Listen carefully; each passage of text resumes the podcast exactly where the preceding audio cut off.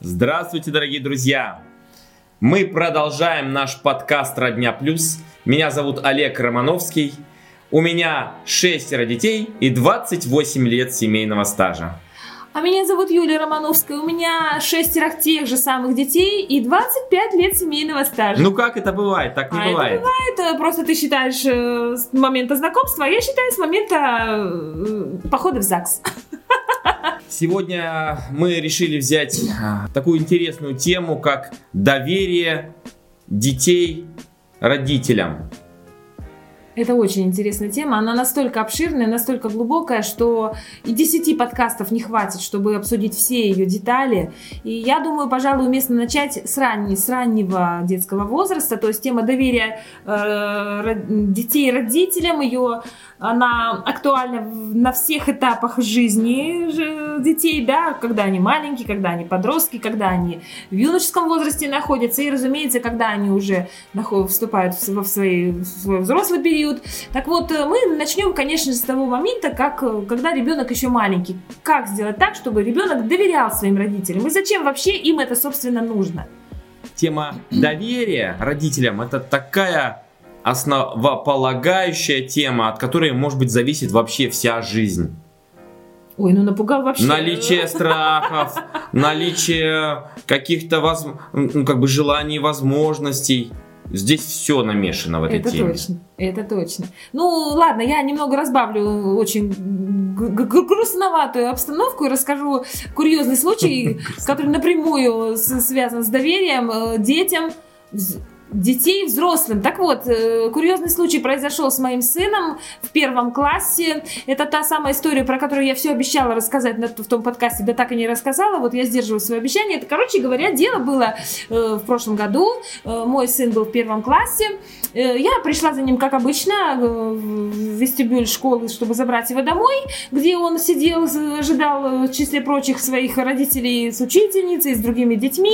Я захожу, абсолютно нормально выглядит ребенок, я беру его за руку, и мы вместе выходим из школы и идем к машине. И тут я, э, мне какая-то мама э, за плечо э, хлопает и говорит, что с вашим ребенком? Я оборачиваюсь, а он рыдает. И он рыдает, настолько горько и настолько вот страдание изображено на его лице, что я, я сама пугаюсь, я не понимаю, что происходит. Это не хныканье какое-то там рядовое, капризное. Это именно какое-то, вот как будто прорвало плотину. Я не понимаю, что происходит. И тут он трясущуюся ручонку подносит ко мне, и я вижу, что на ней следы.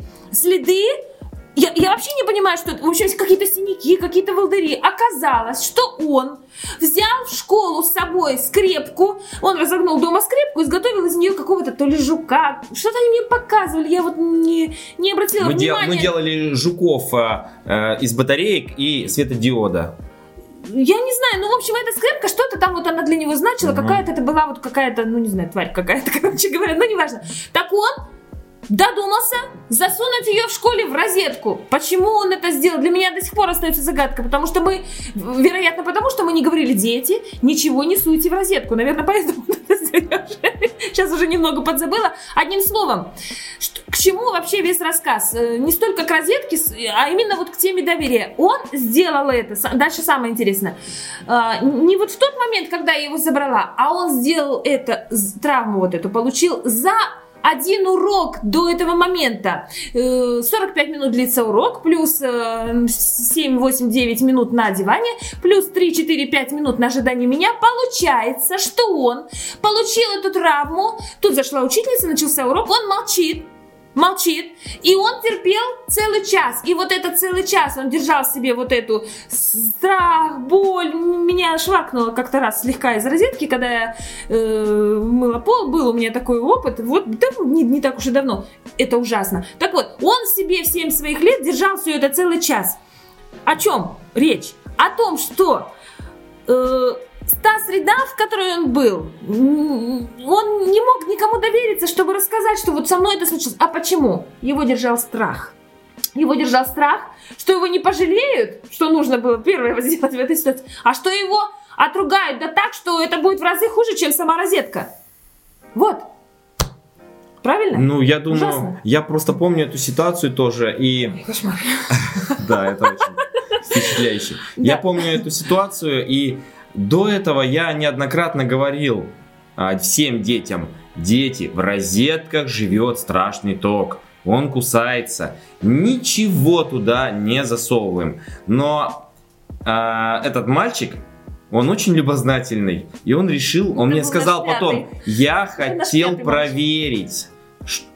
То есть я в его воображении как бы такое, э, такого родил монстра, и он хотел проверить, правда ли этот монстр существует. И оказалось, что правда. Я сам помню, когда был в его возрасте, засунул в розетку тоже проволочку, потому что я узнал о том, что а, а, когда кто-то мне рассказал, что когда в розетку суешь проволочку, то молния вылетает. И мне захотелось узнать, правда ли она вылетает или нет. Я засунул проволочку, ну, хорошо, что я не держался. А, Была медная проволочка, я засунул, и тут же сработал автомат, а, короткое замыкание, вырубилось электричество, и я только увидел такую, такая синенькая искра такая вниз. Да.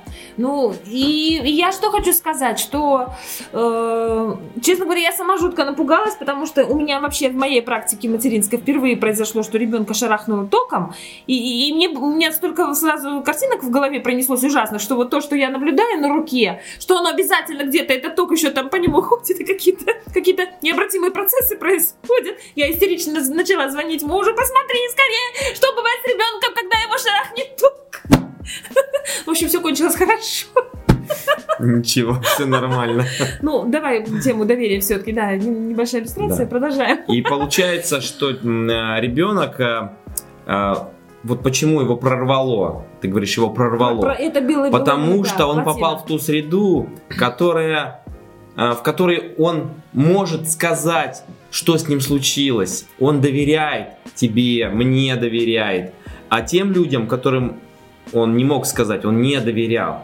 Что нужно делать для того, чтобы ваш ребенок вам доверял? А в первую очередь, когда он к вам идет со своей бедой, а, с тем, что он там набедокурил, натворил, эм, не надо его ругать.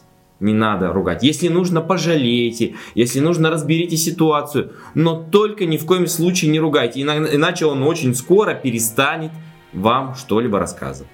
Ну, он не обязательно идет. Вот буквально с неделю назад наша младшая дочь э, разбила кружку, она ее нечаянно смахнула, кружка была полная почти воды, она ее смахнула, и, и вдруг я слышу совершенно дикий рев, совершенно дикий рев, она ко мне не собиралась приходить рассказывать об этом, просто я, я, я сама прибежала, и я вижу, вот она стоит, вот все, вот, вот все, все, это конец, вот у нее такое лицо, вот она так рыдает, вот. Э, то есть, ну, э, чаще всего какие реакции мы наблюдаем со стороны родителей? Ну, что ты наделала, куда ты смотрела, и все вот в этом духе. Я сказала ей, ну, кстати, я не буду уж прям сильно так хвалиться, мне понадобилось на то, чтобы добиться такой реакции много-много лет. То есть это уже шестой ребенок, я уже точно знала, что делать в этой ситуации, что было все как, как положено, как надо. Так вот, я сказала, доченька, ну почему же ты так плачешь? Сейчас мы будем все это вместе убирать, ничего страшного не случилось. Кружкой больше, кружкой меньше. Кружка не самая главная вещь в нашей жизни. Все, ты думаешь, я не разбивала кружку? Еще как разбивала. Да не одну. Да, ну сложность была в том, что она и не шевельнулась, она была увлечена своим ревом. Я дождалась, пока она, ну все равно уже валяются осколки воды, да какая разница, пусть еще пять минут. Я дождалась, когда она слегка успокоилась, когда уже это было все не так бурно, вот. И пошла э, за, принесла ей метелочку, что там, тряпочку половую, и вот э, стала ей показывать, как это надо делать. Сначала она вскочила и убежала. Она вскочила и убежала. Она у нас такая горячая, горячая такая девчонка получилась, вот прям вообще огневая. Все. Но я за ней знаю, что ей нужно дать время. То есть обычно занимает у нее минут 5-7 плюс-минус, чтобы понять, что я ей сказала, потому что я апеллирую всегда к разуму, вернуться и сделать то, о чем я попросила. А почему она это делает? Потому что нет наказания, потому что нет упреков, И она понимает, что чтобы, ну, как бы, когда она уже остыла, чтобы мир в семье, ну, как бы остался, нужно сделать то, что я предложила ей, потому что я ей предложила все очень хорошее и правильное. И действительно, она вернулась, она что смогла сделать сама, что не смогла, ребенку не всегда под силу устранить последствия, важно его участие. Пусть даже это будет 10% из того, что вообще нужно сделать из всего объема, даже 5 не суть. Важно, чтобы было его участие, потому что он сам не в состоянии оценить вот это процентное соотношение. Ой, я что-то так долго сейчас уже, подожди. Да, вот, она это сделала в, в какой-то части, и все остальное я. И, в общем, в общем, я очень довольна собой, не меньше, чем ей, потому что э, довольна, что к этому моменту смогла прийти вот к такому, к такой реакции. Э, конечно, реакции были другими, когда у меня был первый ребенок, э, об этом позже. Ты интересно, конечно, рассказываешь. А у меня тогда вопрос, почему же она плакала? Подожди, я расскажу свою историю. Когда я был тоже, наверное, я был во втором классе, а, я играл эм, с запонкой своего папы. Э, молодежь вряд ли знает, что это такое. Ну, знают, найдут. Погуглите, погуглите. Дети, дети мои старшие, вы знаете, что такое запонка? Знаем, знаем, мамочка. Так вот, я играл с запонкой, но играл... Это была папина запонка, ну хотя бы это. Дайте я теперь скажу. Так вот, я играл с запонкой, и я играл, сидя на унитазе. Ой, ну, ну это вообще... Ну слушай, это все играют... Это подкаст в России. Все играют, сидя на унитазе. Для... Я думаю, ни для кого это не секрет. Да. Вот. И она случайно у меня упала прям туда, прямо вниз. Я Сколько не знаю. было? Подожди. Ну, мне было вот, наверное, лет Шесть, 9, 8, Девять, 8, наверное, 8, шесть, семь. наверное, Ага. да. Ой, И она упала прям туда, а я не заметил этого и сдернул. И когда я осознал, что запонки больше нет и не будет возможно, я начал так сильно рыдать, потому что это папина любимая была, а я очень папочку своего люблю. Папочка, привет. Вот. Так начал рыдать. И первый человек, которому я позвонил, это был мой дедушка, деда Ваня. Я позвонил и сказал, деда Ваня, что делать? Я утопил запонку Папину. папину. Он сказал, не рыдай. А, утопил и утопил, забудь про нее. Ну, я, конечно, ему Забудь не поверил. не Я прямо восьмилетний мальчик. Вы можете себе представить? Я вам расскажу сейчас страшные вещи. Вы будете просто в ужасе, держитесь. Я залез туда рукой, и там ее в унитазе искал. Ты нашел ее? Даже Я ее там не нашел, конечно же. Я ее не нашел с тех пор. Мне а, в какой-то момент поверить, что ты нашел. Да. А с тех пор, а, с тех пор, ну, как бы я знаю, как там все устроено. это очень, это был положительный момент, позитивный. Но Почему она рыдала? Я рыдал. Почему я рыдал? Потому что это было для меня ужасное какое-то действие. А она почему рыдала? Ну, для ребенка он, вот еще, он еще не в состоянии себе отдать отчет, что, что в этом мире ужасно. Дети могут не рыдать, когда по-настоящему ужасные вещи происходят, просто не понимать, они не все понимают. И для нее, например, вот эта кружка, вот только что она стояла, а вот сейчас уже она вот, вот она лежит в таком состоянии. Для нее, наверное, это ужасно в ее мире. Это. Я так себе это понимаю. И она точно знает, что это не исправить. И расстраиваться от этого. Ну, может быть, где-то я строже, чем сто... следовало. Но я думаю, что сделано не строгости матери, нет. а просто ребенок понимает, что было, а теперь нету, и, и это вызывает у него страдания. Возможно, это была ее любимая кружка. Кстати, мы не думали об этом. Я не знаю, да просто испуг, в конце концов. Почему Ну да, нет? да, когда исп- да, испуг Что-то резкое да. происходит, неожиданное, нестандартное, и ребенок просто пугает. И если в этот момент ребенка, на ребенка наорать, Ой, нет.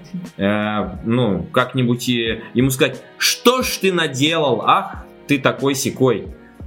Все, до свидания, до свидания, можете больше не ждать, он никогда с вами ничем не поделится, будет все скрывать. А, И у меня в этой связи с, э, с- я не помню, я прочитала, кстати, в свое время массу книг по воспитанию детей, А, прочитала я их в связи с тем, что когда мой старший, на нем я совершила все возможные ошибки. Это ужасно. Сынок, я тебя очень люблю, прости, пожалуйста. Так вот, когда мой старший сын, я в его примерно подростковом, даже нет, э, до подросткового возраста начала ощущать, что что-то я, видимо, не так делаю. Ну, какие-то были у него реакции, которые меня беспокоили. И в какой-то из книг я прочитала э, классную вот такую вещь, что Э, представьте, что к вам пришли гости. Вы накрыли на стол, и вы нап- нас- накрыли стол очень красивой, хорошей, дорогой посудой, которую любовно достали из шкафчика и достаете ее только для гостей. И какой-то гость нечаянно, нечаянно разбил вашу любимую кружечку. Ну, нечаянно. И представьте вашу реакцию на гостя. Что ты наделала? Как ты могла разбить эту кружечку? Ты вообще думаешь, куда ты смотришь или нет? Кошмар! Это была моя любимая кружка! То есть, вы понимаете, да, я специально на таком контрасте. То есть, мы что скажем гостю? Мы скажем, да, да не переживайте, ну кружка, подумаешь, ерунда. Сейчас я уберу.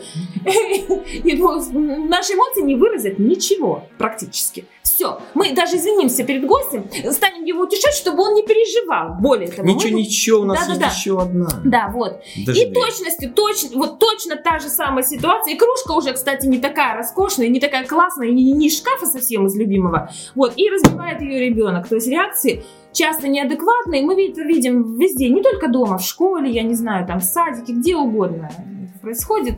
И по всяким разным пустякам, несущественным совершенно. Вот, да.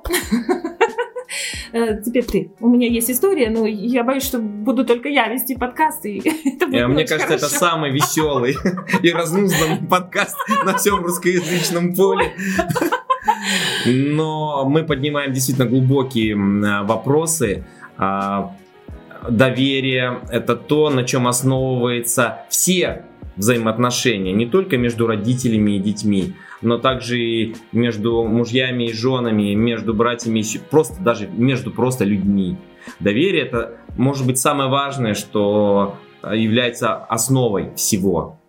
И очень э, я где-то прочитал такая, такая, я не знаю, где это прочитал, а, как э, воспитать доверие ребенка к родителю. Нужно сказать так, а, сынок, встань, ну это я так сказал, встань а, ко мне спиной, доверяй, я тебя поймаю, падай на меня, не смотри, падай на меня. Вот. Такая игра. Да, такая игра. И э, ребенок встает и вот так начинает падать на папу, а папа его ловит. И от этого возникает э, внутреннее чувство доверия. Это какое-то такая, какая-то такая практика эзотерическая или еще какая-то, ну, не суть, важно. Пишите в комментариях. Я буду Что-то хотя бы знать. об этом слышу, может, ты придумал Нет, я не придумал.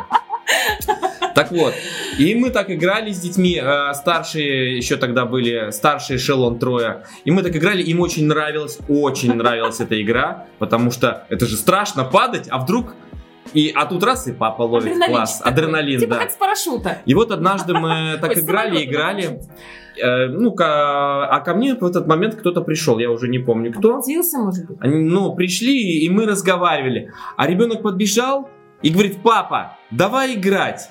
И встал. Ну, он уже привык, что я его всегда ловлю, папа словит. И он встал, а, а я в этот момент разговаривал с другими людьми. И он не понял, что я разговариваю, и он стал падать на меня, и я его не поймал. Это единственный момент в моей жизни, до- который мне до сих пор очень Это плохо. был наш второй сын. Да, он упал навзничь, стукнулся Сколько всем, что чем возможно. Сколько ему было? Вот. И... Но это, это не... Я сейчас Это... вспомнила про несчастного второго сына еще более ужасную вещь. Подожди, подожди. Это не помешало ему все равно. Я его, конечно, пожалел. Я, конечно, извинялся перед ним. а, И все, что возможно сделать в этой ситуации, сделал. И мы с ним потом еще продолжили так же играть. Но он уже падал с опаской. Он поглядывал все равно. Мне пришлось действительно много времени потратить, чтобы он опять нормально стал на меня падать. Вот. А, и сейчас, когда у меня растут ма- э, еще втор- второй эшелон, трое малышей, да, которые а, четвер- четвероклассник, второклассник и первоклассница, мы тоже так играем, но я, когда в этот момент, для меня ничего не существует, только ребенок. Я полностью сосредоточен на том, чтобы его поймать. Ничто меня не может отвлечь. Это так прекрасно. Я теперь люблю его еще больше. Так вот, э, к вопросу о втором сыне, который пострадал еще, еще от нас. В общем, это жутко. Ему было лет пять. А, Это, этот его возраст пришел на увлечение э, его отца, то есть вот этого человека, сноубордом. И он был так увлечен, он еще был молодой и горячий, Да, я гонял на что мы, сноуборде. да, это, ну, сколько нам было, 30 там, плюс-минус. Как раз самый возраст, да. И, а, и, и мы, мы были настолько увлечены этим, что мы решили для себя, что и наши дети тоже должны кататься на сноуборде. И, в принципе, все было замечательно, они да. действительно на нем катались. Спортивная семья. Это было очень хорошо и классно, и приятно это вспомнить. Так вот, мы купили пятилетнему нашему сыну, О. второму, ботинки коричневые, сноубордические. Купили и радостно. Зачем ты это рассказываешь? Ну а что, а что? Это надо, это полезно, полезно, полезно. полезно. Я Слушайте внимательно. Для вас, дорогие родители, кто прямо сейчас выращивает вот каких-то там детей, да, трех и там, не знаю, до 13, к примеру. Так вот, мы купили эти ботинки и принесли домой. Сноубордические да. ботинки. Э, мы дали ботинки старшему сыну, например, ему было в тот момент около 9. Он в них влез, померил, все отлично. И как бы, а теперь ты, сынок, которому 5, давай, полезай в ботинок, будем мерить, как он тебе. При этом, сами знаете, когда покупаешь обувь без ребенка, выворачиваешь просто мозги, пытаясь точно понять, какой размер нужен. Еще жена вырос, а чтобы не давила, а какой подъем, все эти тонкости. Это, в общем, фильм ужасов, так, ну, неважно. Он сует туда ногу, а она не суется. Мы ему говорим, суй ногу, сынок. Она не суется, говорит. А мы-то точно знаем, что мы с размером не брали. Суй ногу, что придумываешь? Нормальный ботинок мы тебе купили только что. Суй ногу, говорим тебе. Uh, не суется и все. И я вот уже вижу, что он вот уже, ну, как бы близок к тому, чтобы заплакать. Я беру этот ботинок, агрессивно достаточно, раздраженная, и смотрю в него. И тут я вижу, что в нем напихана вот эта бумага, вот эта, с которой мы ботинки покупаем, для того, чтобы он форму не терял. То есть мы, получается, мы такие старые и умные, точно знаем, значит, что он сейчас не прав, а мы правы. Свою ногу говорим тебе. А он сувал ногу в ботинок, в котором лежала вот эта газета. Вот. Я до сих пор с ужасом это вспоминаю, кстати. Вот эта история. Вот эта история. Есть еще одна, надеюсь? Ну, историй у меня действительно очень много. Я могу рассказывать долго, потому что у меня все-таки 28 лет семейного стажа и шестеро детей. Какая прелесть. Но а, давайте... Не с ним, у меня всего 25. Давайте все-таки а, зададим вопрос такой. А, как стать опорой для своего ребенка? как сделать так, чтобы ребенок а, доверял нам, как принимать ребенка, потому что, ну, все, что он делает, а, и, может быть, он что-то неправильно делает, но если мы категорически не приемлем, мы можем не принимать его действия, но саму личность ребенка мы обязаны принимать. Особенно, когда он маленький, его нужно оберегать, ему нужно помогать, нет, если он хочет э, пробежаться по лужам э, в сандаликах, ну, может быть, если теплый день, пусть и бежит. Вот. Но когда он пробежит, он поймет, что в принципе это не очень такое приятное занятие. Я помню, когда мне было три года, я ехал на велосипеде, и мне было, и мне было очень круто проехать на трехколесном велосипеде по луже. Я разогнался со всей мощи и стал ехать на этом трехколесном велосипеде, а лужа оказалась глубокой. И поскольку я был очень маленький, то, велосип... то я упал прямо на этом велосипеде, прямо в эту лужу. И уже не так классно все показалось. Я встал и с ревом пошел к своей бабушке, которая э, стояла невдалеке и, наверное, позволяла, в принципе, мне бедокурить таким образом. Я думаю, она просто не видела этого безобразия. Я хорошо знаю твою бабушку, и ее бы это не вдохновило точно. Хотя я ее очень люблю, она отличная. Так вот, к вопросу о детских, детских каких-то моментах, да, не самых приятных, скажем. Одно из самых неприятных воспоминаний моего детства это так, то, как э, мы на горке, может быть, э, э, знаете, раньше, в общем, Тылфронту памятник. Ну, в общем, есть у нас в городе такой памятник Тылфронту, а рядом с ним э, местность устроена таким образом, что получается естественный, классный, очень высокий, очень отличные горки зимой, по которым можно ехать, ехать и вообще уехать в, ре, ну, в реку, ну, которая, естественно, замерзла. Так вот, мне было, наверное, лет пять. Маме моей, получается, прибавляем, получается, было лет 26. То есть это совершенно молодая, очень веселая, э, ну, девушка практически. Сейчас мне уже прям вот девушка 26 лет, ну а кто же она? Ну, женщина. Девчонка. Она. Девчонка. И вот была я со своей мамой, и папы у нас не было уже к тому моменту, и с ее кучей подружек, и какие-то там были их тоже дети, вот их, их какие-то дети. И вот у какой-то из подружек был какой-то сын, которого я знала еле-еле, и моей маме было прикольно посадить меня с этим, значит, подруж... сыном подружки на одни санки и запуздырить меня с этой горки. Мне Но он- это она хотела, наверное, чтобы она ты хотела, повеселилась. наверное, чтобы я повеселилась. Но дело в том, что ничего такого не получилось, потому что я категорически не хотела ехать с этим мальчиком в одних санках. Вот. Э, Кроме того, я думаю, что, возможно, мне было... Я уже не помню детали. воз- Кстати, еще была ночь. Ну, в смысле, было темно уже. а Для ребенка это неизвестно. Куда он там ночью поедет, что там будет. Еще тоже, я думаю, момент такой немаловажный. Я думаю, причин было много у меня. Горка Телфронту, она же очень крутая. Она очень крутая. Она неизвестно, когда я там, куда я приеду, и там темно, и там нет моей мамы, а этот мальчик, я, я его плохо его знаю, и может он даже мне не нравится, это я уже не помню. Короче говоря, я говорила ей о том, что я, ну, я сопротивлялась, насколько может ребенок, а дети, кстати, у них такой голосок тихонький, и как бы не всегда даже слышишь, что они там говорят, особенно робкие дети, а я была робким ребенком. Я ей пыталась до нее донести мысль, что я этого не хочу, но ей было так весело, ей так хотелось, чтобы и мне было весело, судя по всему. Что она, в общем, все-таки она меня с этой горки запуздырила. Так вот, как сейчас помню, я встав с санок, я не пошла к маме. Мне было до такой степени обидно. Я пошла в ночь, куда глаза глядят по этой реке Урал. Я вот прям иду, вот иду, и вот эта вся картинка до сих пор перед глазами стоит. А, Немая сцена. Я прошла через многие этапы отношения к этой ситуации. В какой-то момент, в тот момент, сами понимаете, это была вообще неприемлемая, жуткая, дико обидная ситуация. Вот. Еще какие-то в течение каких-то долгих своих взрослых лет я тоже очень болезненно относилась к тому, как можно было так со мной поступить. А вот сейчас я проще к этому отношусь. Надо просто понимать, что родители не всегда в состоянии оценить э, ситуацию, но они тоже живые люди, и, и иногда они могут это делать не со зла, а просто, ну, так вышло. Ну, конечно, родители, Вот, мне да. кажется, зла никогда не хотят своему Так ребенку. что сейчас, Таких нет. спустя еще там какое-то количество лет, я переоценила эту ситуацию, взглянула на нее по-новому. Ну вот буквально мы были с детьми на горке позавчера, и там сидела трехлетняя Классно девчушка. покатались вообще. Да, кстати, там сидела трехлетняя девчушка на каких-то вот, э, ну, вот эта круглая такая штука, на которой съезжать с горки. И ее бабушка хотела скатить. А девчушка вот уже, ну только еще не плачет, но говорит, я не хочу ехать с горки. А бабушка говорит, сейчас поедешь. И вот она уже настраивает ее, чтобы ее ж это же скатить. А девочка уже почти плачет. И я говорю бабушке, мне кажется, не надо этого делать. И бабушка тоже, бабушка уже тоже въехала в ситуацию и кричит своим детям, взрослым, она не хочет. Хорошо, что не кончилось.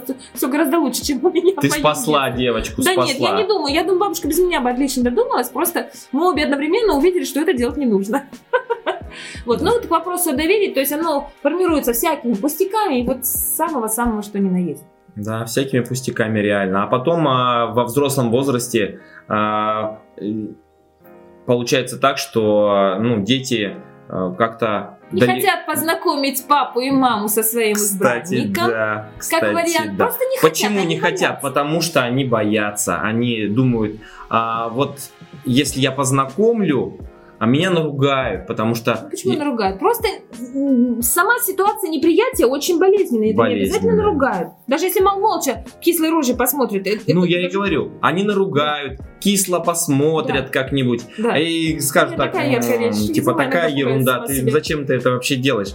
А как, как это ерунда? Это же выбор всей моей жизни, кстати. Вот а, мы к вопросу о вчерашнем нашем подкасте, где мы говорили Предыдущим. о предыдущем Да. нашем подкасте, Ну, где на мы деле он был вчера. где мы говорили про то, как родители, э, как родители э, относятся к выбору своих детей, именно уже там подруга друг, Э, избранник. да, избранник, избранница, Жених, жен- жених, невеста. невеста, да, Да. теле теле тесто, вот. И вот этот разлад, он начинается вот, вот, вот с этих мелочей в раннем возрасте, в раннем, в раннем возрасте. И постепенно вот этот мельчайший градус, который был установлен, он расходит и разводит людей в разные стороны. Поэтому, дорогие друзья, если вы хотите, чтобы ваши дети вам доверяли, рассказывали обо всем, чтобы они чувствовали ваш, вас опору, чтобы вы были е- общностью, единой семьей, пожалуйста, принимайте их. И принимайте их с самого раннего возраста.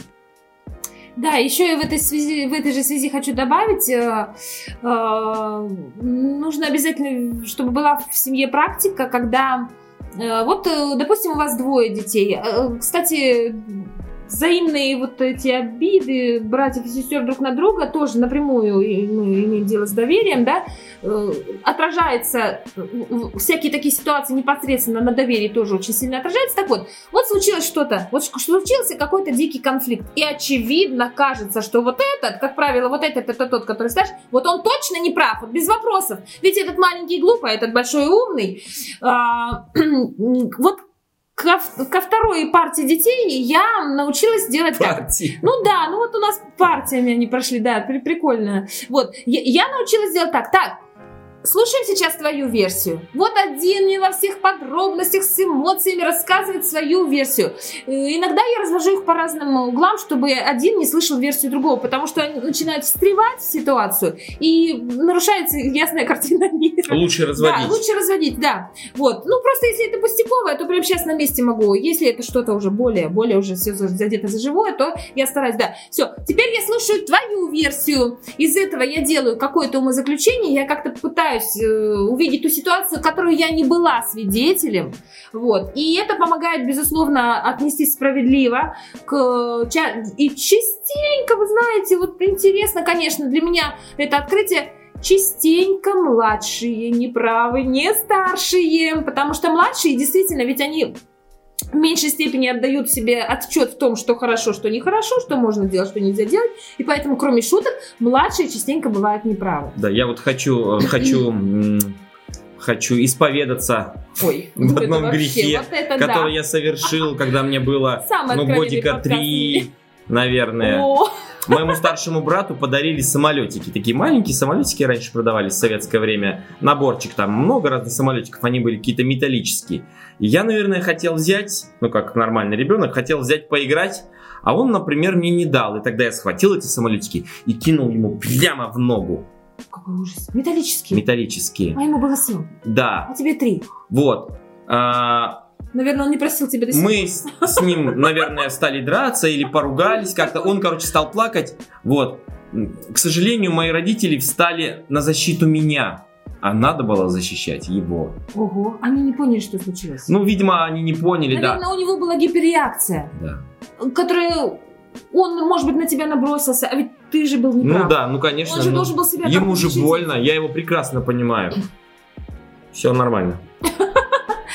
Ну и надо подвести все-таки какие-то итоги, какое-то резюме к всем, всем перечисленным э, ситуациям, да, значит, какое резюме? Я хочу отметить, что а, все мы несовершенны. Не, не, я не, вообще не встречала таких людей, которые вот были бы безупречны, безупречны в, в отношениях со своими детьми, хоть этим людям сейчас 70 лет, хоть им 40, хоть им я не знаю сколько, вот, хоть им 26, и у них совсем маленький ребенок. Дело не в, не в том, чтобы быть безупречными, а в том, чтобы стремиться, хотя бы стремиться, стремиться к совершенству. Так вот, бывает так, что доверие потеряно, все, его нет. И э, взрослые дети совершенно не доверяют своим уже немолодым родителям. Ну, не доверяют. То есть все действия, которые они будут предпринимать, они совершенно не ставят их в известность, потому что э, реакции заранее известны, и они, как правило, ожидаются негативными. Так вот, как быть взрослым родителем, уже, уже не молодым родителям, которые, скажем, вовремя поняли, что к чему. Ну, они поняли уже. Они, они, они хотели понять, и они поняли, им удалось, что они потеряли доверие своих детей. Они непосредственные, как бы, ну, виновники этого, потому что в этих отношениях доверие теряется исключительно и по причине родителей, они объекты, дети в этом случае являются субъектами. И вот сейчас у нас готова ситуация. Субъект не доверяет объекту, ребенок не доверяет своему родителю. Что делать? Что делать? Кто виноват, понятно. Что делать? Я знаю, что делать, я вам скажу. Перестать осуждать их. По-настоящему интересоваться их жизнью. Говорить им доброе, хорошее. Показывать свою любовь. И любой лед растопится рано или поздно. Ребенок сначала сильно удивится и станет говорить, папа, мам, что с вами? А рано или поздно этот корабль повернет туда, куда вам нужно, и все наладится. Я желаю вам, сколько бы вам ни было лет, сколько бы ни было лет вашим детям, маленькие они подростки, они юноши, или они уже повзрослели, или они уже сами начали, э, или их дети уже, даже дети ваших детей повзрослели, никогда не поздно э, повернуть корабль ваших отношений туда, куда нужно, туда, куда вам хочется, чтобы он плыл в отличном, в отличном, хорошем, добром направлении. Помните, что ваши дети всегда будут вашими детьми при любом раскладе. И всегда, когда вы будете к ним относиться по-доброму, по-хорошему и поддерживать будете, они растают и придут и скажут «Привет, папочка». Всего хорошего, до новых встреч!